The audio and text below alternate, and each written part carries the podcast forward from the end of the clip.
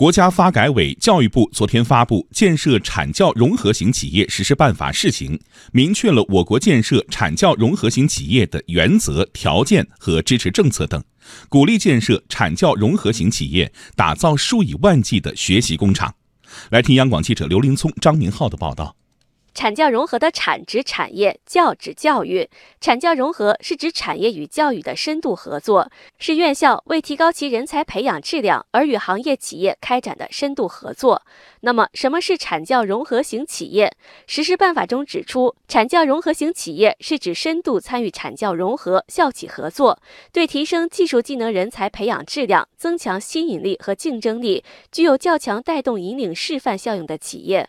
可以说，产教融合的目的就是学校与企业浑然一体，打通人才培养体系供需和科技创新链条，打造产业核心竞争力。截至二零一七年，我国规模以上工业企业共有三十七点二七万个，其中大中型工业企业五点八九万个，还有同样数以万计的生产性服务业和社会性服务业企业。这些是我国开展产教融合型企业建设的扎实产业基础。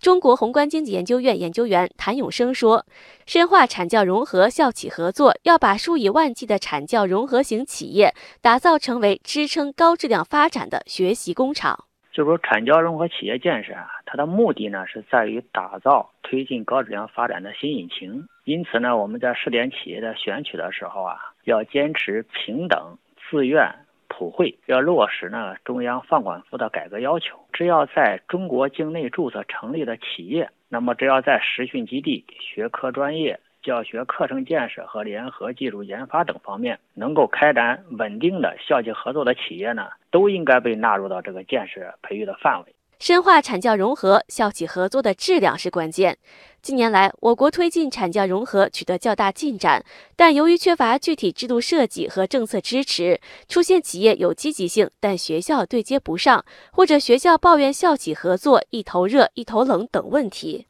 对此，办法拿出了真金白银的激励措施，比如在项目审批、购买服务、金融支持、用地政策等方面，对建设培育企业给予便利的支持服务。谭永生说：“要让企业在合作中感受到实实在在的政策红利，只有为企业参与产教融合提供真金白银的政策保障，才能保证企业拥有较强的主体意识。金融、财政、土地、信用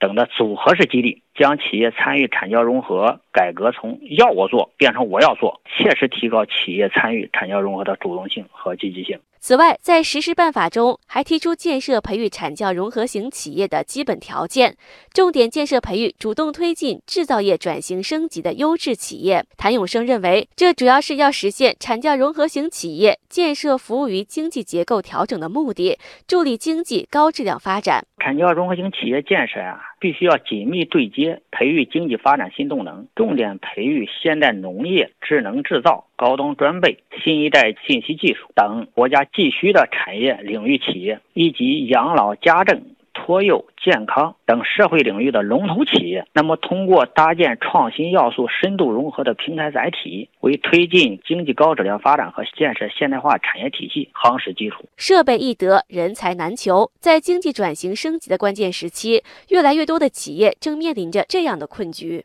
教育部职业技术教育中心研究所所长王阳南认为，建设产教融合型企业，在人才培养的过程当中，将会更有针对性和实用性。它是行业企业真正参与到了人才培养的过程当中来，老师既是师傅也是教师，那么这样的人的培养，那么他的这个啊针对性和实用性，那就是非常强的。据了解，目前多家知名企业已经在产教融合领域有所布局。比如华中数控凭借在工业市场成功案例，利用数控系统及工业机器的技术优势，大力开拓教育市场，开展高端数控和智能制造相关大赛，培养高端数控和智能制造人才。三一集团旗下三一工学院设有工程机械、数控技术、物流管理等十多个特色专业，目前已培养毕业生七千多人。二零一七年三月，三一学院正式挂牌新三班。